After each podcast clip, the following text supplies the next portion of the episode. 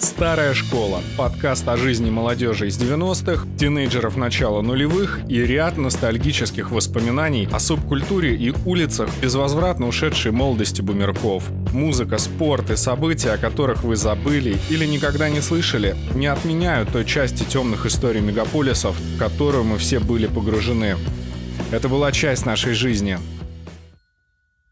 Здравствуйте, дорогие телеслушатели, подписчики. И сегодня у нас канун Рождества, а это то самое время, которое объединяет э, как верующих, так и не очень. Потому что за одним большим столом собираются все, и те, кто верят и соблюдают пост, и особо не предаются чревоугодию на Новый год, ну и те, собственно говоря, люди, которые, может быть, не очень сильно верят и не очень сильно соблюдают традиции и каноны православной церкви, но, тем не менее, именно этот день является праздником. И, как говорит мой э, горячо обожаемый сын, э, пап, когда день рождения у Бога? Вот, собственно говоря, сегодня э, фактически тот самый день, когда день рождения Иисуса Христа. И в прошлом подкасте, если вы его слышали, а может быть и не слышали, я очень много смеялся со своими друзьями. А сегодня вот тот самый день, когда, наверное, неплохо было бы и о душе подумать, тем более в начале Нового года, поскольку у нас такой вот э, день не совсем простой, то, собственно говоря, и 23 выпуск подкаста «Старая школа» я готовил э, достаточно тщательно, обдуманно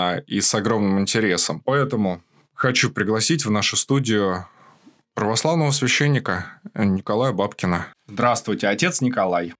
Приветствую, Александр. Приветствую, дорогие наши слушатели, зрители на нашем да. подкасте впервые. Спасибо, что позвали.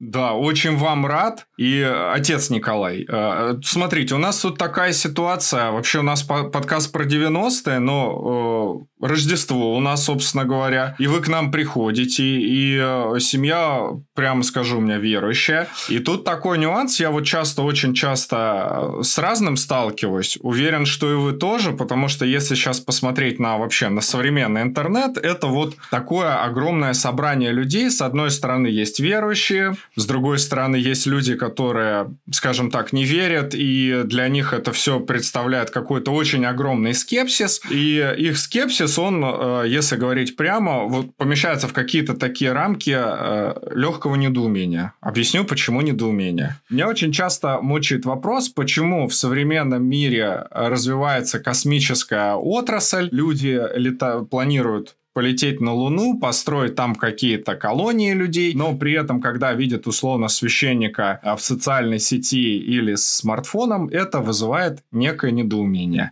И вот мне почему-то кажется, что корни вот всего этого недопонимания, они кроются, возможно, где-то в 90-х. Почему? Я вам сейчас объясню. Вот если мы чуть-чуть с вами окунемся в 90-е я вот помню, что в советские времена была такая кафедра научного атеизма, где студентам вот прям целенаправленно преподавали то, что все, что связано с Господом Богом, этого всего не существует. Но в 90-х железный занавес рухнул, появились скажем так, первые демократы-инфлюенсеры, священники, ну и, в общем-то, как бы все, что раньше было разграбленными и расхищенными церквями, и потом в итоге отдано, например, под какие-то там склады, туристические агентства и прочие непонятные сооружения, стало резко активно восстанавливаться.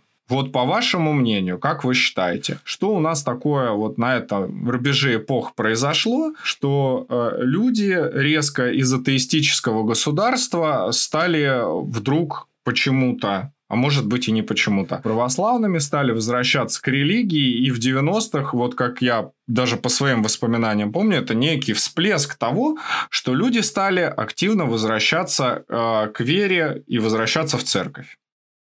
Ну, во-первых, всегда э, какие-то церковные преобразования, связанные с окружающей реальностью.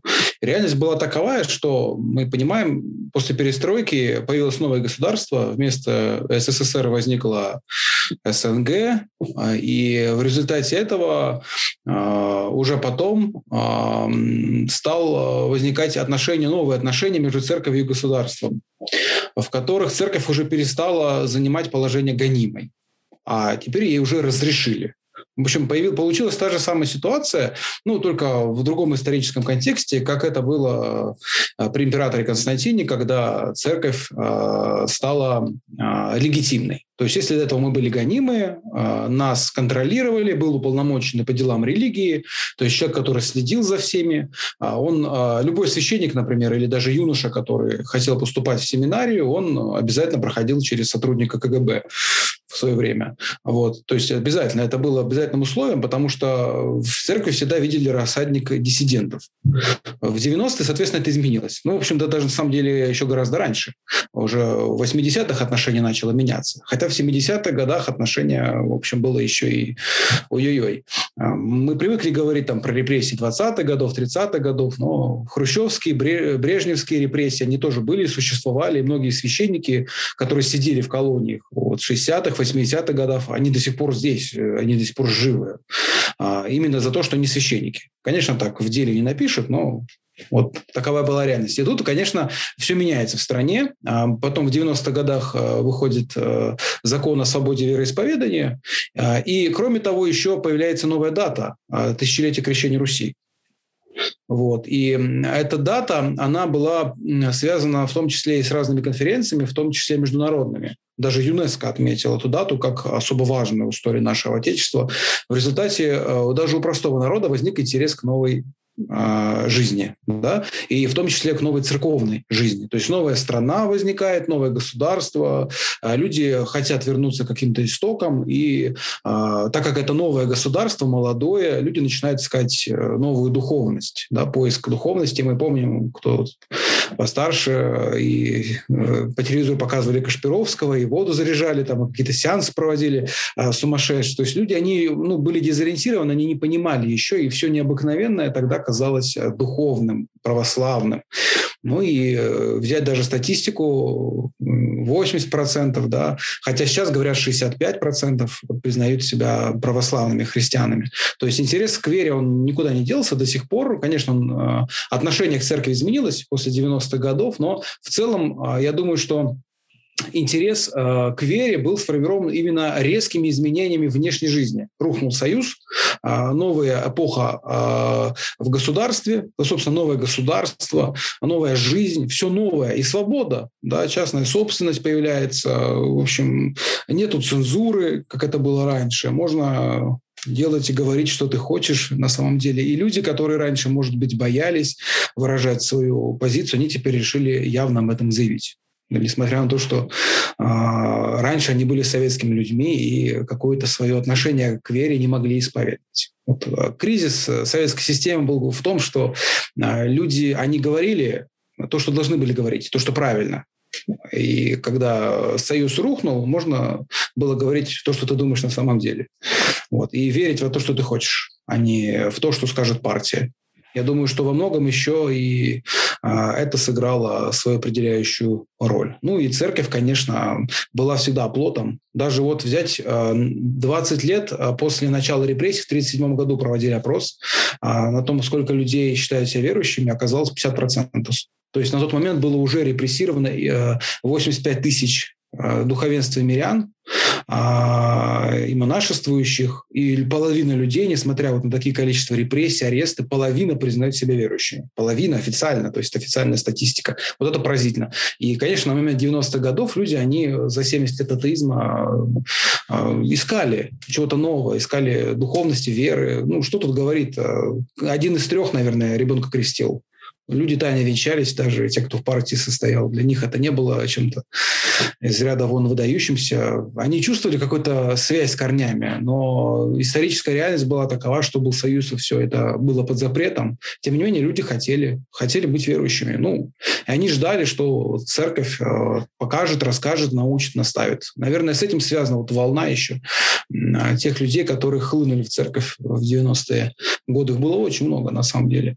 А, многие из них, конечно, ушли, но это вполне естественно. Но интерес а, к церкви, а, хоть он и иссяк, и не такой, как был раньше, он, тем не менее, остается, если верить, конечно, цифрам.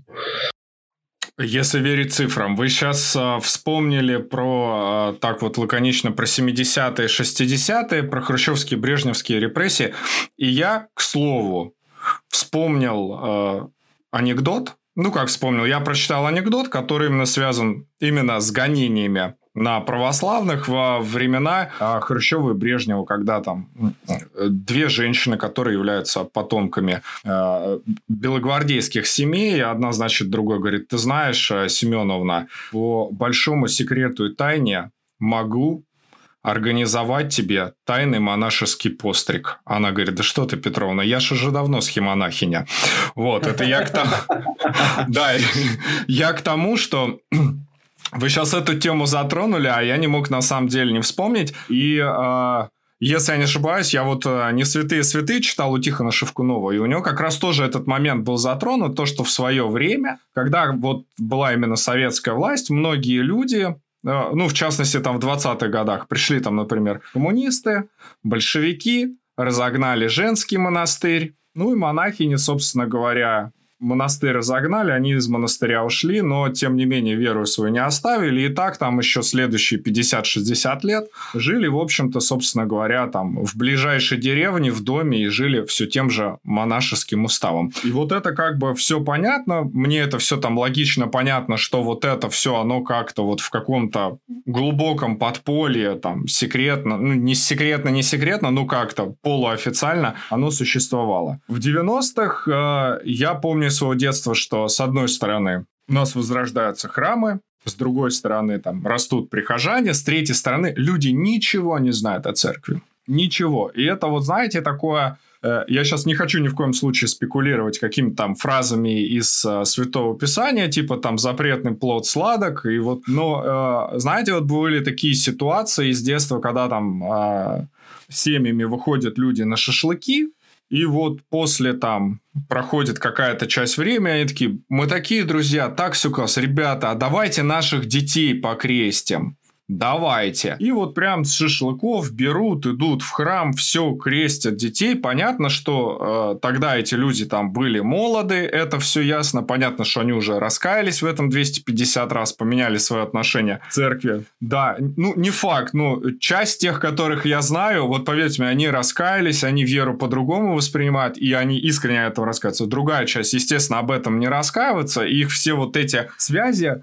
с, с крестниками и прочее, они их не интересуют. Ну, это уровень веры, скажем так, уровень осознанности в вере людей. Но, тем не менее, и а, сейчас вы поймете, почему я это говорю. И тогда, на самом деле, вот в те времена, как можно было получить какую-то достоверную связь вообще вот именно связанную с православием, мне кажется, это было невероятно сложно. Объясню почему. Вот вы сами говорили о том, что огромное количество Кашпировский, то есть, ну, условно, я вот помню такие картины, где сегодня женщина в храме стоит крестится, а завтра она моей бабушке условно несет а, какой-то там альманах Саи Баба и говорит, вот тоже человек, вот помогает. И то есть, ну, для меня это какой-то вообще симбиоз, то есть, вот рус, резко все рухнуло, огромный поток информации, люди не справились с ним. И информацию ее никак не дозировали транслировали. По телевизору Кашпировский в переходе Кришнаиты рядом с домом церковь. Если мы сейчас перенесемся в те времена, я так понимаю, что все равно там часть верующих, она как-то вот, ну, справилась с этим потоком информации, но были те, кто не справлялись. Если сейчас, отец Николай, мы вот а, к укладу церкви вернемся. Как жила церковь? Рухнул железный занавес, появились первые прихожане, как вот вообще с этой информацией пытались управлять, как правильно вот не знаю, наверное, не знаю, сколько это корректно, некорректно, как вообще проповедовали, наверное, людям для того, чтобы э, окружающая жизнь не вела их в оману. Я про проблемы скажу сразу. А, во-первых, а, мы забываем, мы говорим про то, что люди ничего не знали. Понятно, 70 лет атеизма, многие ничего не знали. Да? люди не видели особой разницы между Кашпировским и православным а, старцем. Для них это было примерно одно, один и тот же уровень. Сейчас уже, даже сегодня люди, которые в храм не ходят, они больше разбираются, чем те, кто был в 90-х. Ну, не было интернета еще, да, вот так развит, как сегодня. Момент номер два. Мало было священников причем священников именно образованных, закончивших семинарию. То есть очень много священнослужителей, они были, знаете, как вот э, в средневековые времена, э, как даже читать, писать, которые не умели, становились священниками, но они просто с детства помнили, что говорит батюшка на службе, да, то есть запоминали наизусть и вот наизусть произносили. Эта проблема была там, ну, веке э, не знаю, в 14, 15, 16 это было, да, неграмотность, духовенство. И э, в 90-е годы это тоже сильно ударило по церкви, потому что многие священнослужители, они уже стали получать духовное образование после того, как стали священниками. И, конечно, они были выходцами из народа. То есть, с одной стороны, это было здорово, супер, потому что они, там, не знаю, были вчерашними работягами, да. Вот у меня отец, он тоже в 40 лет стал священником. То есть он уже духовное образование получал, э, будучи в сане. И ему поэтому было непросто. Ну, не просто, потому что вчера ты был там э, Миша, да, а сегодня ты стал отец Михаил. Это, конечно, ну, я, бабушки-то те же, да, и ты тебе нужно их исповедовать, а знаний не хватает. Вот он много читал, он много самообразовывался, потом училище, семинарию пошел. То есть он э, не останавливался. Ну, были те священники, особенно в деревнях, в малонаселенных пунктах, у которых не было возможности. Да и семинарий было мало не было. Это сейчас практически в каждой, ну, почти в каждой епархии есть семинария. Да? А раньше в основном Москва, там Питер, Одесса, Киев. Э, то есть э, не было столько семинарий, столько духовных учебных заведений, потому что церковь только-только появлялась. Потом, э, когда говорят про там, массовое строительство храмов, это тоже не так. А, государство массово церковь не поддерживало. То есть там сначала Оптину пустырь вернули, вернули Толкский монастырь, там потом Новый Иерусалимский. То есть это был постепенный возврат. Но столько было разрушено, что восстановить это просто невозможно до сих пор что вы представляли. У нас очень много храмов. Я э, каждый год езжу по России, по Золотому кольцу. Я вижу очень много разрушенных храмов, обезглавленных, уродливых. На каждый храм там миллионы денег нужны, просто миллионы. Вот, то есть то, что государство советское, конечно, не да, уничтожило, сегодня до сих пор не, вос, не было восстановлено. Поэтому главная задача священника как раз очень часто, ну, большинство, много сил уходило именно на э, хозяйственную часть. То есть священник, он был еще и прорабом, он был еще и да, строителем, он был еще бухгалтером, то есть он исполнял не только пасторские обязанности. Даже я, когда стал священником, вот в первый день на приходе мой, я поехал за мешком цемента.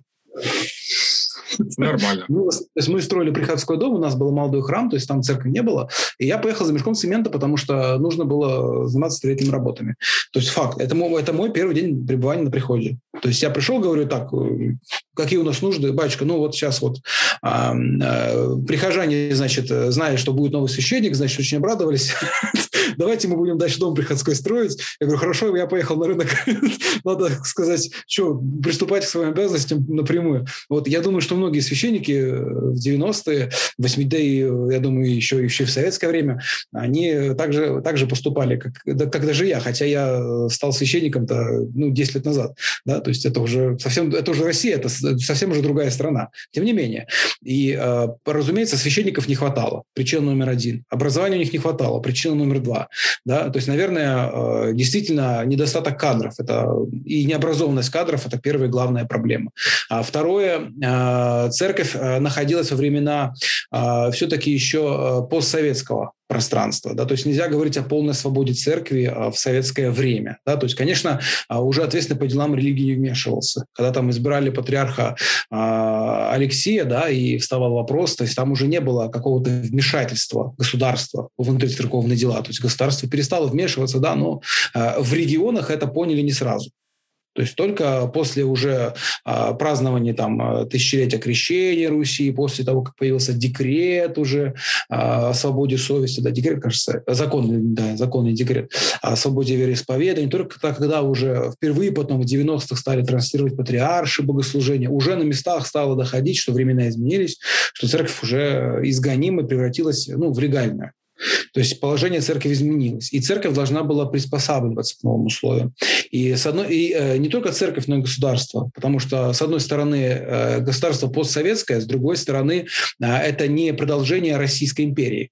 То есть это что-то новое. И церковь тоже новая. Поэтому мы, понимаете, мы сейчас вот живем, мне кажется, в наше время, а когда мы еще сами не определились, мы еще не понимаем, куда двигаться. То есть мы э, все-таки еще живем в каком-то советском про- прошлом, у нас есть некая централизация, некая такая вот сильный административный аппарат и в государстве, и в церкви, но при этом у нас есть желание жить э, свободно, да, жить хорошо, вот, безусловно, да, у людей есть желание жить хорошо, э, и желание есть видеть церковь свободной. Да, церковь, которая будет еще таким арбитром каких-то высоких ценностей, э, будет э, говорить о каких-то социальных проблемах и э, выступать таким лидером общественного мнения. Вот, на мой взгляд, сегодня вот это видят в церкви. Тогда, в 90-х, те священники, которые начинали, а начинали еще не в 90-х, а еще раньше были, да, первопроходцы батюшки, они были экзотикой. А, и я на, я на себе это испытал, хотя я молодой священник. Я был в миссии на Чукотке, и Э,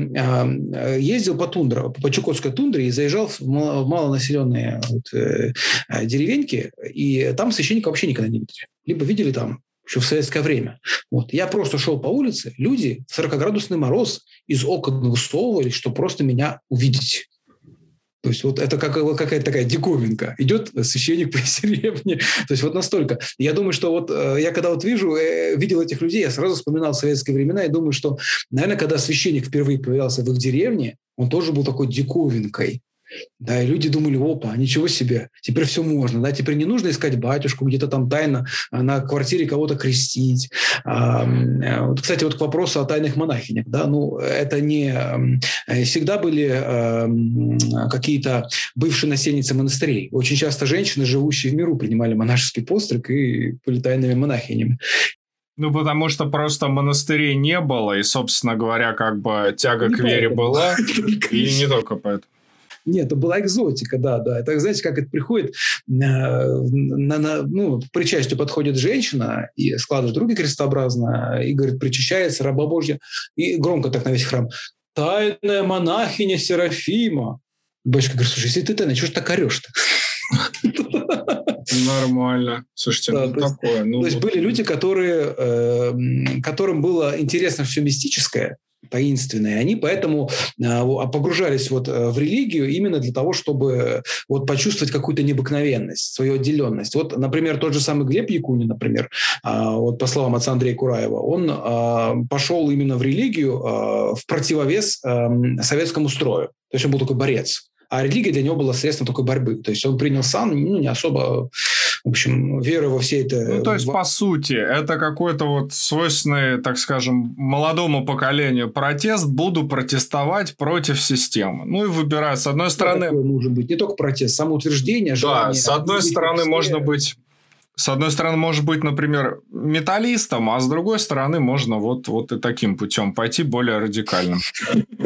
Да, вот если мы сейчас заговорили про Глеба Якунина, я вот просто помню, что в 90-х вот был такой э, Глеб Якунин, который был больше такой политический деятель. А у него были стычки, например, с Владимиром Жириновским, и был еще другой человек, был отец Александр Мень, которого э, убили. И я помню, что когда вот он погиб трагически, это было такое прям событие-событие. Э, и все его сравнивали, как я помню, по словам своих там старших товарищей и родителей, что это был не просто священник, это был в принципе человек, э, борющийся за права людей и человек больше, чем священник. Но это со стороны опять-таки вот э, вчерашних граждан Советского Союза. Вот если сейчас брать э, с Глебом Якуниным плюс-минус, ну, мы все поняли по э, словам отца э, Андрея Кураева, тут как бы ну, ясно. Э, вот для духовного мира отец Александр Мень.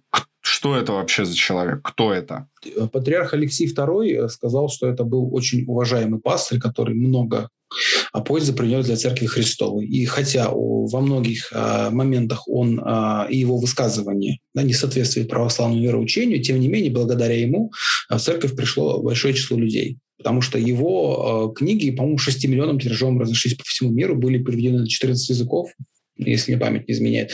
А, то есть для меня он тоже является одним из авторитетов. Он а, был первопроходцем, потому что а, в 60-е годы говорить о Христе, ну, это было не в 70-е говорить. Это все-таки разные эпохи, а, разные времена. Это опасно было очень. И он, а, тем не менее, умел обращаться к невостроковленной аудитории, люди его слушали, он был интересен. Хотя, конечно, да, у него были э, противоречивые выражения, высказывания. Там, про парапсихологию, про астрологию. То есть он в зависимости от аудитории, он э, пытался найти к ней какой-то подход. И э, для того, чтобы как-то приблизиться, он пытался частично как-то найти какое-то зерно истины э, в их идеях. И тем самым они, конечно, начинали его симпатизировать и слушали. То есть, если священник э, просто приходит в незнакомую аудиторию и начинает говорить, нет, вы не правы, конечно, ну, его будут слушать да, с явным чувством недоброжелательности к нему. А здесь он, наоборот, пытался найти что-то доброе, что-то хорошее. То есть, э, сам подход неплохой, но реализация, ну, мягко, мягко говоря, не очень. А, то есть, ну, вы понимаете, то есть не, не, нельзя заигрывать все-таки с такими вещами. Вещи, вещи, вещи это весьма опасные. А, но а, для любого священнослужителя в соцсетях отец Александр Мень, я думаю, он является примером, потому что он а, не боялся никого ничего.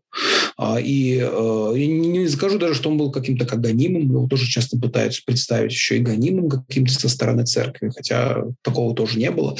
А, мучеником, я думаю, его тоже считать нельзя, ну, потому что Господь не сподобил его мученической смерти за Христа? Наверное. Мы не знаем этого. Может быть, его именно за, за его слова и убили. Да? Поэтому в, в конце концов его итог жизни э, может быть сравним да, с мученическим. Но, к сожалению, большому сожалению, эта тайна для нас сокрыта. А, тем не менее, он был действительно таким человеком филокатолических убеждений, несмотря на его ораторские способности и умение понимать и чувствовать аудиторию, да, многие его высказывания вызывают смущение у верующих. Но, тем не менее, еще раз подчеркиваю, а, многие его, его книги, они э, даже, наверное, лучше его бесед, каких-то таких отдельных, потому что они более выверенные и э, приносят огромную пользу. Ну, например, там история религии его многотомник замечательный, прекрасный, а, которым, в общем, можно рекомендовать. И я думаю, что ну, человек просвещенный в то время, он искал что-то свежее. Да? И мы сегодня невольно сравниваем себя вот, с тем же отцом Александром, да, или, там, или с Глебом Якуниным, а, там, каким должен быть священник сегодня. И многие люди хотят, чтобы он тоже был сегодня таким общественно-политическим деятелем, чтобы он, значит, рубил правду матку. Может быть, а, как э, господин Навальный снимал какие-то ролики, там, знаете, да. Вот. И у нас есть такие э, эпизоды, да, такие клирики появляются периодически, но а, об их моральном авторитете говорить очень сложно. Да, я не буду сейчас называть их э, фамилии, имена, но чтобы никого не очернять, потому что многие из них э, все-таки еще в священном сане, и они мои братья. А, но, тем не менее, а, нужны, есть ли сегодня такие яркие проповедники, как отец Александр? Э, я думаю, есть, но, но они а, как, знаете, как, как каждая звезда, она э, уникальная, да, она по-своему светит. Вот, наверное, а каждый священник, он тоже по-своему светит. Есть а, пастыри, которые э, любят говорить на такие острые темы, да, и про них постоянно шумят в СМИ. А есть э, священники, которые больше как инфлюенсеры выступают, э, как примеры. И э, я для себя тоже когда задавался этой целью, и э, я понял, что сегодня, наверное, не общественно какого-то острой социальной проблемы нужно освещать в блоге, как э, показывать именно красоту веры, красоту православия, красоту церкви, то есть именно красоту духовной жизни. Потому что можно делать громкие заявления, можно говорить то, что люди хотят услышать, они будут очень радоваться этому, прыгать от счастья, хлопать в ладоши, говоря, вот этот батюшка настоящий. Но изменится ли жизнь после этого? Да, может быть, кто-то под впечатлением придет в церковь. Да, но мне кажется, а, больше а, будет пользы, если а, священнослужитель сегодня если он хочет быть публичным деятелем, будет не только говорить, но в первую очередь показывать. А, свою жизнь, а, рассказывать о семейных проблемах, рассказывать, делиться своим опытом, своими переживаниями, да, какими-то своими проблемами, чем-то очень личным. Вот, на мой взгляд, людям сегодня востребовано именно это. Не а, что-то внешнее, формальное, такое сухое, а именно живое, настоящее, искреннее. Потому что громкие заявления и какие-то яркие такие вот высказывания, это, наверное, более интересно людям, которые вечно ищут какие-то скандалы, какие-то яркие истории, скан которым а, вот нужно что-то, чтобы вот будоражило а, сознание, кровь, да, а, кому остринки не хватает в жизни, его серый унылый, ему нужно, необходимо, чтобы кто-то раскачивал его вот эти эмоциональные качели стороны в сторону, и он чувствовал какой-то вкус жизни, ощущая при этом себя сторонним наблюдателем. Да, ну, это, конечно, может быть, люди ищут в пастыре, но я не думаю, что пастырь должен давать это людям.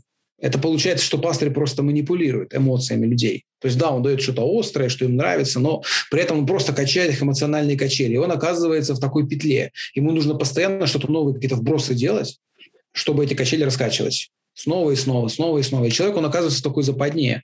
То есть он ждет, что скажет снова его пастырь. Поэтому вот публичные деятели, которые любят делать такие высказывания, они постоянно их делают. Постоянно. То есть с точки зрения маркетинга, наверное, это правильно. Там про них не забывают, их имя в СМИ на слуху. Но с точки зрения именно душевной пользы, духовной пользы, с точки зрения примера. Ведь у людей реальные проблемы. Люди к священнику приходят ведь не как э, оппозиционеру какому-то и социальному лидеру. Они к нему реально приходят за жизненными советами. Семья, дети, работа, друзья. Вот, вот к чему приходят именно к священнику, именно за советом. Поэтому, я думаю, лучший пример, пример пастыря, это вот а, то, что а, может сделать священник сегодня. Во время отца Александра меня от пастыря ждали вот именно свободных высказываний, ярких выражений, а, не озираясь на систему, на прошлое. Да, церковь хотели видеть, чтобы церковь не была там как политбюро. Вот этого хотелось, да. И многим молодежь тоже сегодня хочет именно этого. Ну, я предупреждаю, а, вы тогда будете постоянно находиться в этой зависимости. То есть это не приведет человека к Богу. Какие-то яркие скандальные выражения. Ну и священник, он не может быть политиком. Он э, все-таки, на мой взгляд, он э, должен оставаться пастырем. Расскажу вам историю. Вот прям в продолжение вашего, э, вот то, о чем вы сейчас говорили, священник, типа, ему не стоит быть политиком. Ходят прихожане к одному и тому же священнику. Священник непростой, инфлюенсер прям такой хороший, а, близок к миллиону в Инстаграм, все нормально. И на одной из проповедей он, значит, а, говорит, а сейчас давайте помолимся за здравие Алексея Навального. И на следующий день у него прям такой вот обвал по подписчикам среди прихожан максимально начинается. И отток прихожан вот это как бы о такой реалии. Вот, ну, я ну, реально это видел. Говорите, да, ну, как бы история я реально... старая, настоящая, да, да, да. да я, вот, я не ну... знаю, а вопрос в чем? Вопрос, не, я просто к тому, что, э, смотрите, это вот, ну, вам просто вот э, такая история жизни, оказывается, вы знаете. Другой момент. Ну, смотрите, я просто вот э, смотрю ваши прямые эфиры в Инстаграм, смотрю то, что вы постите, я у вас вот вообще, ну, вижу прям вот понятно, мне вполне, ну, жизнь священника, вот как живет священник. Но я вижу, что у вас все время, вот знаете, как вам так сказать, наверное, помягче, очень много вижу людей, которые вот, а, я не знаю, в связи с чем они подписываются, то ли они какую-то мемность, ну, в кавычках ищут, то ли а, когда вы ведете трансляцию, и какие-то провокационные вопросы начинаются. И я вижу, что они вообще, ну, типа, ну, ну, не от верующих людей вообще никак. То есть, какая-то молодая девушка начинает что-то писать. И у меня, ну, как бы вот с этим всегда, ну, типа, возникал вот определенные моменты. А с другой стороны, я знаю целую категорию людей, которые, э, ну, вот для них все православие это священник должен отказаться от всего, э, перемещаться вы должны на повозке, э, в общем-то жить вы должны как аскет, ну максимально где-то в пещерах, вот э, имущества никакого быть не должно, ну и ничем современным компьютерами, гаджетами вы тоже пользоваться не должны.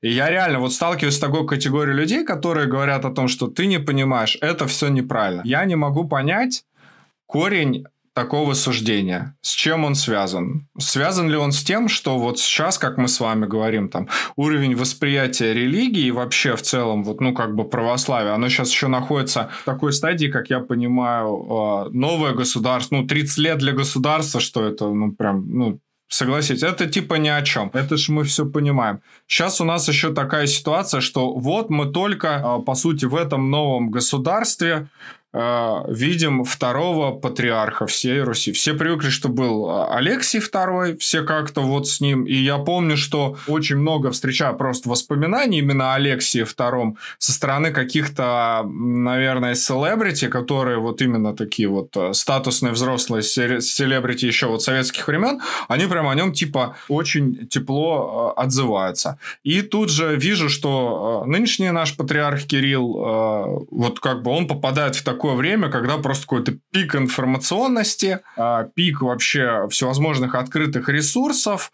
В какой-то момент он застигает, где вообще свобода, ну там максимальная, то есть э, то, что пишется по комментариям, никто еще не пытается каким-то образом регулировать, и все это вот на таком пике. И можем ли мы сказать о том, что вот пик какого-то перелома, он как раз как-то связан именно со сменой, и восприятие, в частности, человека связано именно с, а, со сменой именно патриархов, ну и, собственно говоря, с развитием информационных тех- технологий. А, ну, сейчас действительно время изменилось. А уже даже не постмодерн, а пост-пост-постмодерн. И э, в центре э, все больше оказывается уже не сам человек, а его потребности, его желания. И так как э, очень много, э, ну, все люди, мы все э, грешники, да, как говорят в церкви, да, как говорят психологи, мы все невротики. Э, все люди, вот чисто психологически, они э, э, управляются своими желаниями, своими потребностями именно потребностями. То есть есть вещи, которые, которыми ты не можешь никак справиться. И, наверное, а, когда говорят о церкви, им кажется, что это такой особый институт, в котором вот живут высокодуху, должны жить высокодуховные люди, наподобие как Сократ, который ходил босиком и мог ночью, например, в поле встать, вот так вот вечером, и всю ночь простоять. И люди выходили на улицу, кидали там, значит, подушки какие-то, чтобы просто посмотреть на это чудо. Ну, телевизора не было, Малахова не показывали, а тут, значит, стоит сосед и вот в небо смотрит философ. Ну, того. Вот, да. Ты умнейший человек, да, Сократ. Ну, кто же знал, что он умнейший? Соседи точно, видимо, не были в курсе. Я думаю, что, наверное, люди э, видят в священнике тоже такого, знаете, э, юродивого, то есть такого безумного а, а, персонажа, который ходит босиком, не имеет ничего своего, э, да, ездит на осле, как Иисус Христос, и при этом он никакого отношения не имеет к реальной жизни. Он никак не касается тебя самого, ни э, того мира, в котором живешь ты. Он где-то там далеко. Вот кто такой батюшка? Это существо, которое живет в храме и питается просфорками. Вот. Вот. Главное, чтобы тебя тут не было. Вот я, так как я тоже в ТикТоке еще пытаюсь а, что-то делать, они э, действительно думают, что там священник не может иметь детей, там священник не имеет права иметь имущество. Вот. Я, кстати, обрадую ваших всех радиослушателей. Я сейчас сижу в съемной квартире, у меня нет своего автомобиля, вот. вертолета тоже нет. Я просил, мне не дали. Шутка, да. То есть, э, э, ну, у меня особое служение. Понятно, что священника может быть там и квартира, и машина, нет, не запрещается. Да? Понятно, что не нужно э, покупать автомобиль там люкс-класса, да, и вводить смущение верующих. Это все естественно. То есть, должно быть чувство меры. Ну, никто не говорит, что там семейный человек, да, священник, да, не монах, женатый священник, там, он не может иметь там, крыши над головой, потому что у него такие же дети, как у тебя, их тоже нужно давать. А их нужно уже кормить каждый день, их нужно водить в школу, нужно давать образование. Да? Не все знают, что у священника есть зарплата, не все знают, что у священника есть трудовая книжка, не все знают, что священник платит налоги. Вот, и буквально вчера прилетело уведомление с банка, там заплатите налог. Вот, то есть э, а, то есть раз, два, три. Э, вот много вещей, стереотипов, э, таких клише социальных, которые мы не знаем. Ну, это касается не только профессии священника, я уверен, что и про врачей, и про полицейских тоже очень много. И так как я с ними тоже общаюсь э, в храме, очень много интересных историй, конечно. Это вполне естественно для, для любой профессии, что есть люди, которые мыслят шаблонами. Я думаю, что, наверное, действительно люди, которые связаны своими проблемами, а, своими грехами, они именно ищут в священнике некий идеал и хотят, чтобы священник соответствовал этому идеалу. То есть они пытаются навязать церкви сегодня то, какой она должна быть. Они не пытаются узнать, какой она есть. Да? Они не пытаются знать историю церкви. Они даже Евангелие не знают. Им кажется, что священник это что-то такое воздушное, да, возвышенное. Но вспомните Евангелие. Там, э, э, во времена Иисуса Христа два апостола, апостолы, достойнейшие из людей, спорили, кто займет э, место главное рядом со Христом. Да, кто справа, кто слева он станет в Царстве Небесном. Апостолы, понимаете, спорили о первенстве. Апостолы. Иуда вообще, да, один из апостолов предал Иисуса. То есть, ну, все апостолы там разбежались, да, там апостол Иоанн только следовал за Христом, до места смерти. То есть, если даже апостолы, да, то есть, а это были достойнейшие люди своего времени, да, я сейчас не пытаюсь их как-то вот э, унизить их, да, потому что они, в общем-то, прошли свой путь, да, и достигли э, высот святости, которым, ну, ни мне, ни кому, кому-либо не понять. Но, э, тем не менее, и э, когда мы говорим про святых, про апостолов, люди просто же не знают их жизни. Они Евангелие не читали. И банально э, здесь э, все просто невежество. Это единственное единственный ответ. Люди просто не знают. Не знают ни церковь, ни а даже Евангелие не читали. Вот. Поэтому я в интернете присутствую для того, чтобы ну, немножко какую-то тьму мракобесия рассеять, тьму невежества. И э, пытаюсь в таком лайтовом формате людям э, хотя бы заинтересовать их а, тем, а, то историей, и, и церковью, и христианством, а, которого они не знают. А как показывает мой опыт в соцсетях, большинство из них не знают. Поэтому я не удивляюсь вопросам, которые люди пишут э, в эфирах, и я не э, нахожу их глупыми. Я не хожу их там, потому что глупых вопросов не бывает. Я не нахожу их какими-то недалекими. Я прекрасно понимаю, что люди выросли в нерелигиозной семье, постсоветской семье, в которых о религии вообще не говорили, ничего не знали. И они о церкви только знают, что там купола и крест наверху. Все, батюшку они только в черном видели. То есть они никогда религией не интересовались. Они когда в Инстаграм заходят да, и видят меня, например, в эфире, они думают, опа, интересно, ну подпишусь. Все, священник. То есть для них это диковинка и новое еще. И мы должны идти в народ. Я как-то у одного фонского старца спросил, говорю, батюшка, скажите, вот вообще, может, все зря это, может, ну его все эти соцсети от лукавого, нужно все это бросить. Он говорит, знаешь, вот э, святитель Иоанн Златоуст, живший в IV веке, он имел очень слабый голос, но он был назван Златоуст, то есть золотые уста. Он был очень ярким проповедником. То есть он такие проповеди произносил, что люди там плакали, э, восхищались. Э, то есть э, действительно дар от Бога имел, дар слова. Вот я молюсь, чтобы Господь мне тоже дал такой дар. И э, он сказал э, так, э, отец э, старец Афон, отец Никонова зовут, э, если бы святитель Иоанн Златоуст жил в наше время, хотя он жил в IV веке, в IV веке, у него был бы Инстаграм. Ну, это же логично. Да, просто, понимаете, с одной стороны, мне вот, ну, непонятна эта конфронтация, вот с другой стороны, мне непонятно, так, ну, скажем так, у меня есть э, ряд знакомых, близких, которые вот, ну, максимально атеисты максимально, и у них, знаете, там, ну, вот я понимаю, что у верующих людей свои ориентиры, у, э, как вы думаете, вот сейчас это, наверное, вам будет такой вопрос, то э, у атеистов вот такие нормальные инфлюенсеры и ну и вообще в целом вот такие ориентиры. И священников? Не, не, не, не из священников, именно вот, то есть, ну, на кого плюс-минус они ориентируются? Блогеры, блогеры и блогеры, и а, лидеры общественного мнения. Те люди, которые, ам, которые ам, видят, а, понимают будущее и понимают а, то, а, каким ты должен быть.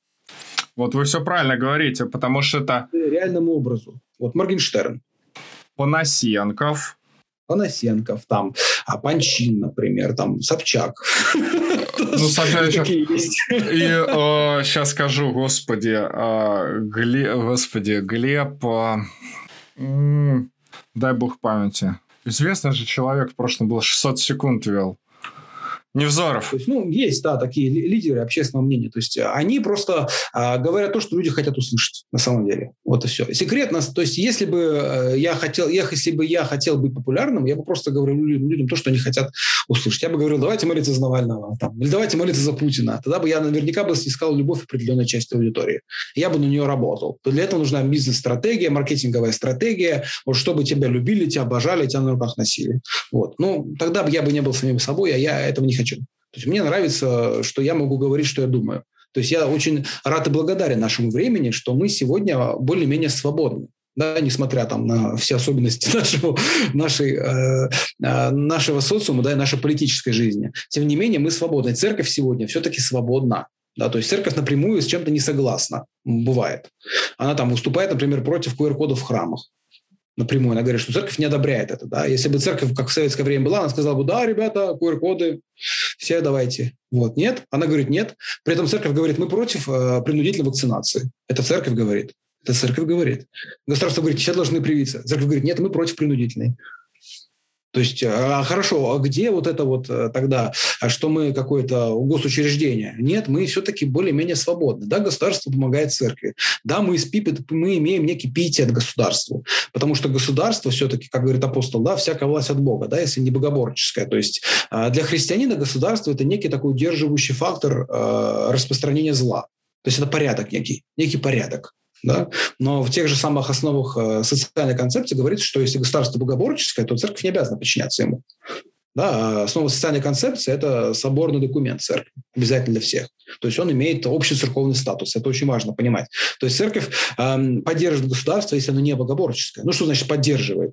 А, общественно общественные начала какие-то, да, добрые идеи, то есть она участвует в, в жизни общества. Церковь не может закрыться за воротами да, спрятаться от всего мира э, и жить в затворе. Церковь, она призвана свидетельствовать этому миру. Поэтому мы э, везде должны быть. Это раздражает. Вот есть такое слово «бесит» да, у молодежи. Вот я могу сказать, что многих э, очень бесит присутствие священников в соцсетях. Их просто реально бесит. Вот просто, э, вот по-другому я сказать не могу. Они просто неистовствуют, когда видят меня. Хотя я не скажу, что я человек святой жизни, но их, э, вот моя борода, и, вот, ну, не борода, конечно, а мой священный сан, да, то, что я человек церковный, их раздражает при всей моей адекватности. При всем этом меня читают атеисты, меня читают протестанты, меня читают мусульмане и смотрят мои эфиры. То есть я никогда не оскорбляю атеистов, я никогда не оскорбляю там мусульман. Там меня когда спрашивают, там, как вы относитесь э, там, к исламу, например, я говорю, я к нему не отношусь. И все. То есть это мой ответ. У меня мечеть рядом с храмом. То есть я уважительно ко всем отношусь. Я никогда не занимаюсь прозелитизмом каким-то открытым, то есть явным. Я не начинаю там э, осуждать представителей других религий. Они ко мне приходят в чаты, осуждают меня. Но я никогда к ним не прихожу. Я не занимаюсь вот этой ерундой. Троллингом, да, как говорят сейчас. То есть у меня нет потребности кому-то навязываться. Я не хочу навязываться. Я просто э, думаю так. Нужно э, показывать хорошее. А, людям о церкви. Да, безусловно, есть плохие пастыри, может быть, есть злые бабушки, да, но мы все люди. Конце концов, мы все люди, ну, все мы грешные, все. Ну, того, что тебе там э, где-то кто-то не понравился, ты же не перестаешь там ходить на работу, в магазин. Ты все равно ходишь. Но церковь, она, так как это институт религиозный, он в этом смысле э, уязвимый, потому что э, к нему общество нерелигиозное, да, не церковное, имеет именно завышенные ожидания. Свои собственные. Шабу такие чип типично шаблоны, стереотипные, которые не соответствуют реальности. И поэтому я думаю, что вот наша задача священника священников, именно как инфлюенсеров, а в том, чтобы э, развеивать эти ложные стереотипы. У меня даже целая рубрика есть, там «Бабка надвое сказала» называется, где я э, просто, ну, иногда очень э, хлестко высмеиваю какие-то церковные стереотипы, в том числе связанные с ритуалами. Там, когда, например, там, заходишь в храм, видишь какого-нибудь человека, он там на иконе лежит, вот, там, или кто-то свечку вверх ногами ставит. Вот, ну, да, в так, то есть... А я так понимаю, что свечку вверх ногами ставят, это что-то с ритуалами связано, нет? Да, это, видимо, хотят зла пожелать.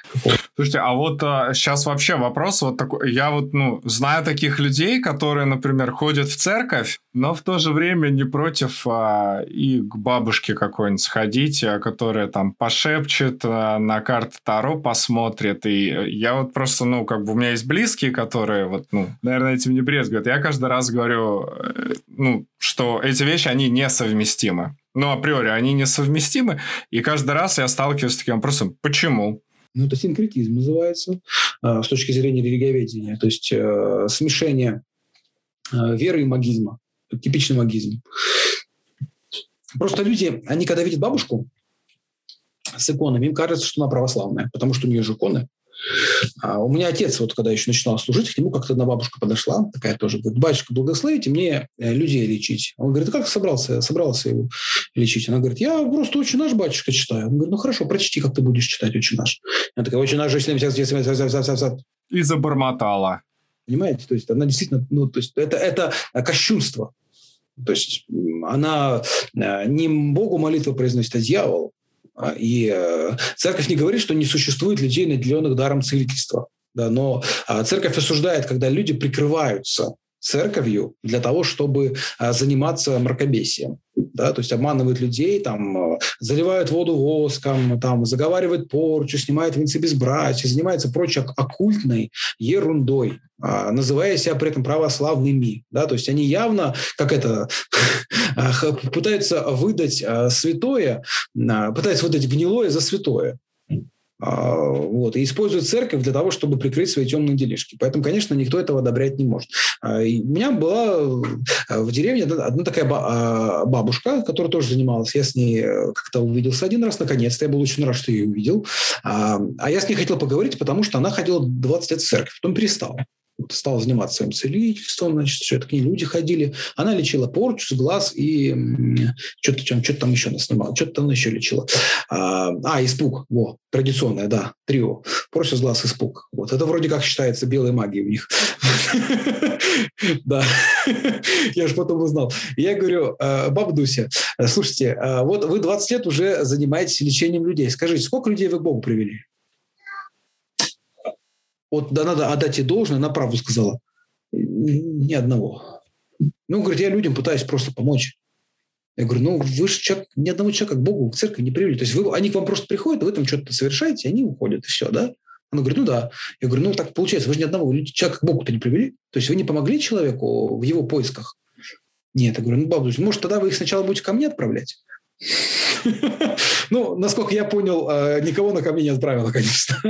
Ну, не знаю, просто я сталкивался с вообще какими-то жесткими отговорками и, ну, грубо говоря, отмазками, когда ты там начинаешь говорить что-то вот именно связанное с оккультизмом, и это все говорят, да нет, ты что, ну, типа, а в чем, типа, ну, как бы в чем вообще грех этого всего?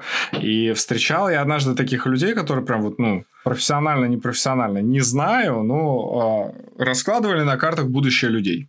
И вот эти люди, когда, то есть, там с ними начинаешь общаться и говорить, слушай, ну, мне кажется, это ну, наверное, как-то слишком. А почему слишком? Ну, потому что это против Бога. И люди начинают, типа, а почему против Бога? Я же вот им подсказываю в их будущем. И у меня всегда был такой вопрос.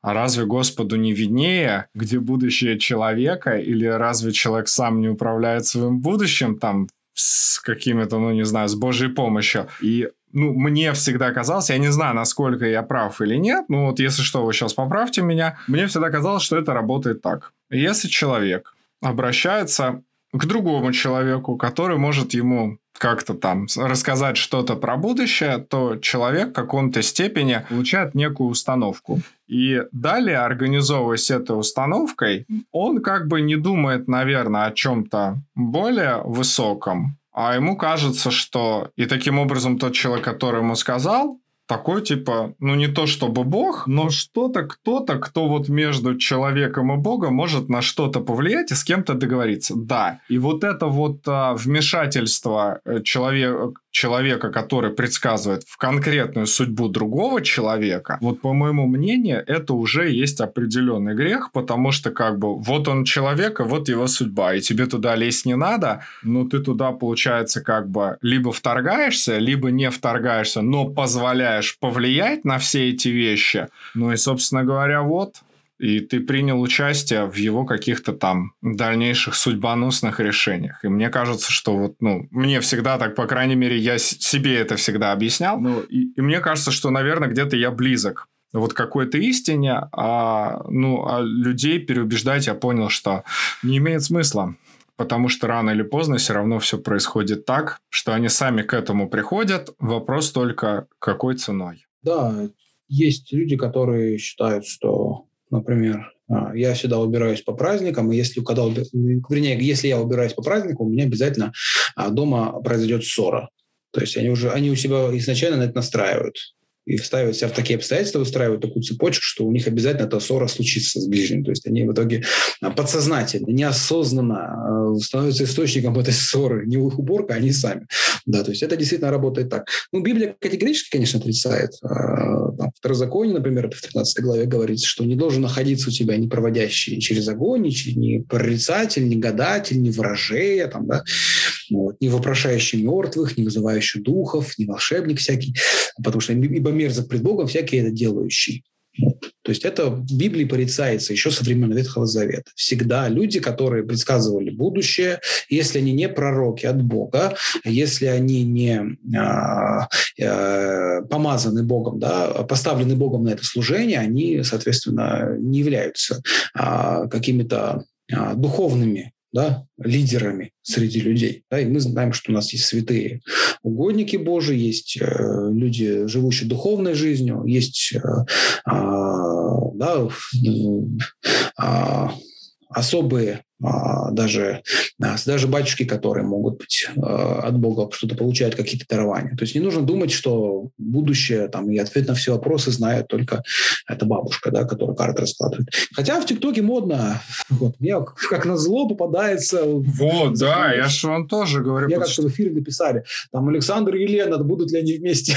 Я говорю,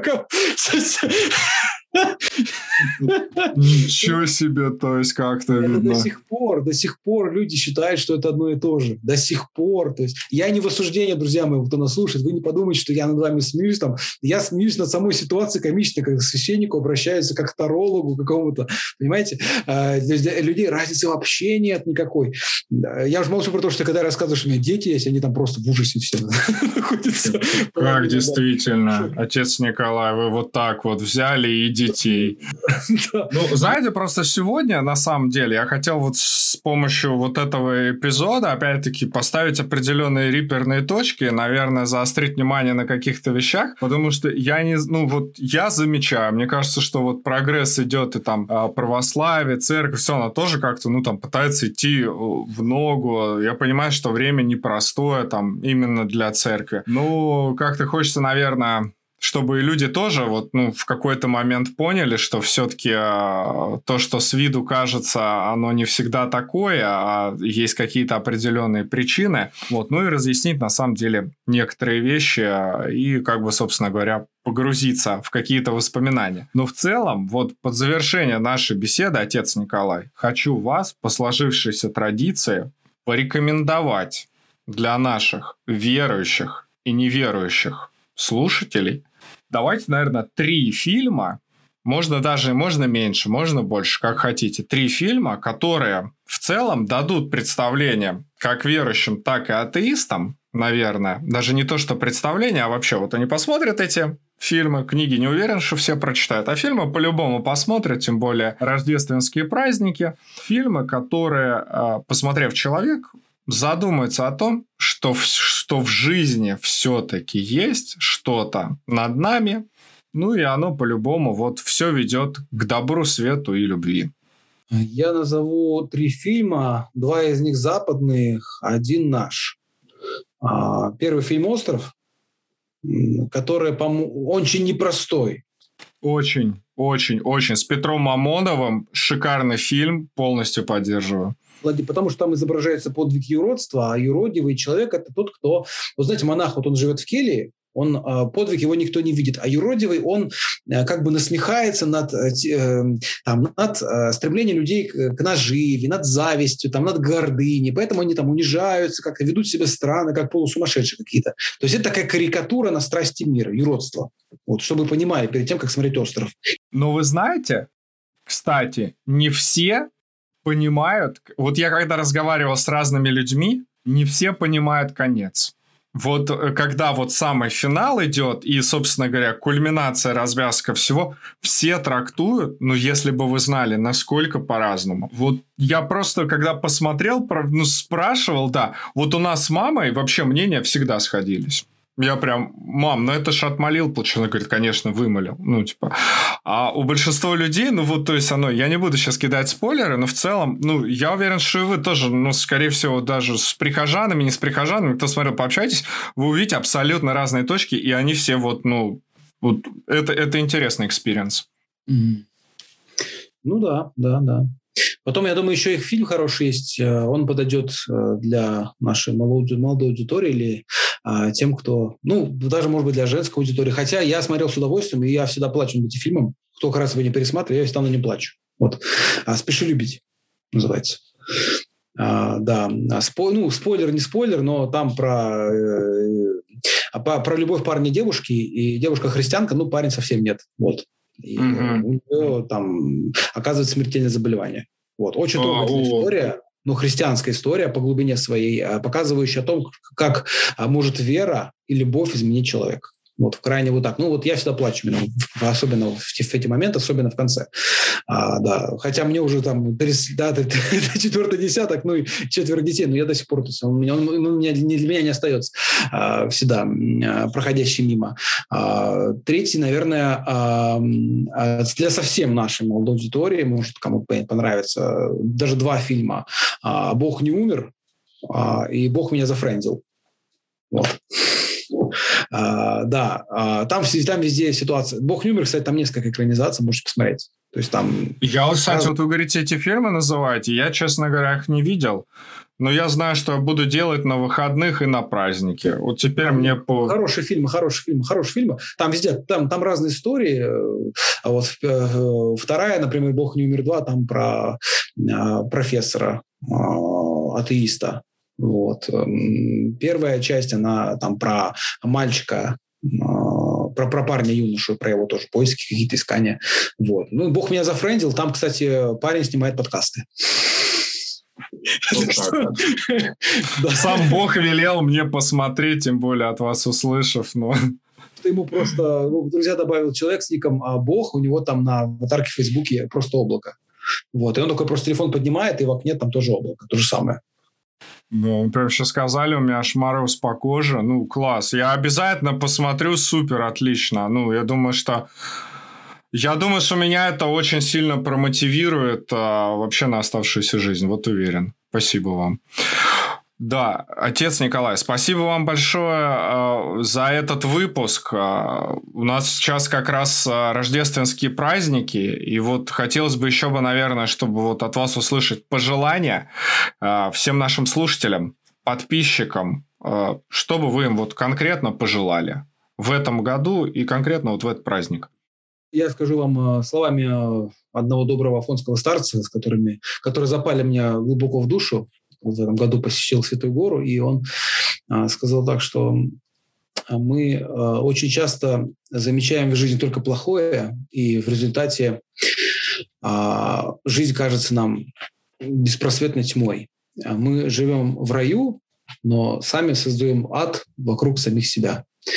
Это тогда, когда мы видим только плохое. Вот поэтому я хотел бы пожелать всем нашим слушателям, зрителям, чтобы мы а, старались видеть хорошее и уметь за это благодарить. Потому что жизнь, мне кажется, она складывается не из плохого, а именно из хорошего. Именно хорошее человек запоминает на всю свою жизнь. Именно оно потом спустя годы а, помогает а, понимать, какую долгую же интересную жизнь ты прожил. Даже вот, когда ты приходишь, например, в свою старую школу, там, в свой старый вуз, встречаешь старого приятеля, это всегда необыкновенное приключение, скажу вам, и а, ты рад, что ты это прожил, ты рад, что это прочувствовал. У меня в этом году была удивительная встреча, ко мне друг детства просто в храм приехал, он проездом ехал, я не видел его с детства, то есть 30 лет почти. То есть вот так вот волю судьбы он просто проезжал мимо, заехал. Но... Специально приехал. Он просто а, был специально. в Москве, да, он, он, он, он загуглил, где я служу. Вот. Он приехал в храм, я выхожу, я его сразу, конечно, узнал, что это друг детства, ты с ним мяч гонял, то есть там, там столько интересных историй, приключений было. Вот. И это действительно было. И ты начинаешь вот в этот момент ценить, э, что действительно в жизни есть хорошее, за что можно благодарить. Поэтому э, вот в Новый год э, люди, знаете, как обычно год провожают. Поскорее бы это закончился, пандемия, ковид, все это там, да, мы шутим на эту тему, там закончился, и слава богу, там, дай бог, что в следующем году этого не было. Но ведь было же хорошее. Давайте помнить хорошее, благодарить э, Бога, близких за это хорошее и э, все-таки с надеждой смотреть на лучшее. Тогда я уверен, что и жизнь вокруг нас изменится. Спасибо вам большое, отец Николай, за такие теплые слова, за уделенное время, за этот волшебный рождественский эфир. Э, бесконечно вам рад и хочу поблагодарить. Спасибо вам. Спасибо, Александр, да, за то, что позвали. Тоже было очень приятно, очень интересно. А от себя хочу добавить, что, наверное, всю свою сознательную жизнь я никогда не перестал верить в чудеса, и ряд случаев в моей жизни так или иначе это подтверждали. И, наверное, в заключение всего хочу обратиться к душе каждого из вас и сказать, что мы получаем ровно то, во что мы верим. И у каждого из нас есть, наверное, какое-то свое представления вот этой высшей духовной силы. Но мне бы лично очень сильно хотелось, чтобы каждый из вас имел эту духовную силу. Неважно, как она называется, совсем не важно, как вы ее трактуете. И, наверное, чтобы вы понимали для себя, что не все священники одинаково консервативны. Есть еще вот а, такие очень позитивные, классные, как а, отец Николай. Поэтому помните, что у вершины горы есть несколько троп и как вы придете к этой вершине, должен разобраться из вас, наверное, каждый. А с вами был Помощников Старая Школа. С Рождеством! «Старая школа» – подкаст о жизни молодежи из 90-х, тинейджеров начала нулевых и ряд ностальгических воспоминаний о субкультуре и улицах безвозвратно ушедшей молодости бумерков. Музыка, спорт и события, о которых вы забыли или никогда не слышали, не отменяют той части темных историй мегаполисов, в которую мы все были погружены. Это была часть нашей жизни.